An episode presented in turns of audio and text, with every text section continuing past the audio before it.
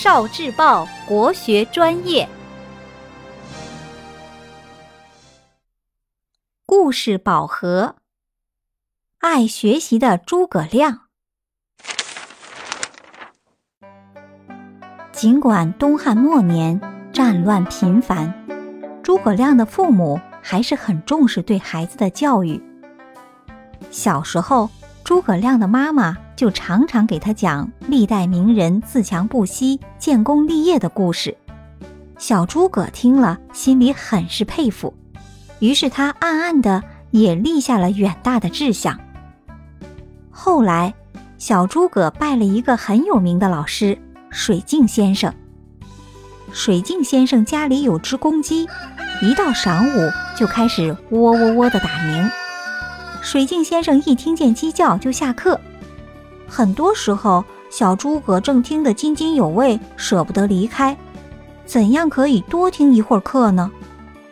聪明的小诸葛想到了一个好方法，他每天都在口袋里装上一点小米，等到快晌午时，他就悄悄地把小米撒到窗户外面。公鸡看见小米，立刻低头吃米，就顾不上打鸣了。一连几天，公鸡都没有按时打鸣。水镜先生很奇怪。当他知道了小诸葛的秘密后，不仅没有生气，还大大的赞赏他一番。水镜先生就是当时的名士司马徽，他特别欣赏诸葛亮，认为他是能定鼎天下的才士。树立远大的志向。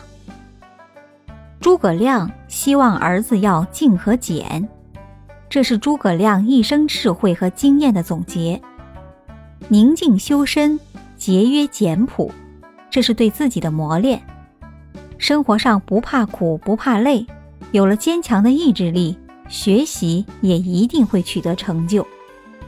学习还需要远大的志向，要多做有益国家、有益人民的事。我们看《三国演义》，都会为诸葛亮的神机妙算而惊叹，那是因为他从小就树立了定国安邦的远大志向，并为此博览群书，勤学不辍。后来三国争霸时，诸葛亮并没有选择最强大的曹魏，而是选择了实力较弱的刘备。这是因为他胸怀天下，希望能恢复汉室，黎民安康。诸葛亮为自己的儿子起名为诸葛瞻，给外甥的信中也说：“志当存高远。”这都表明他希望后代能树立远大的理想和志向。同学们，你们的理想是什么呢？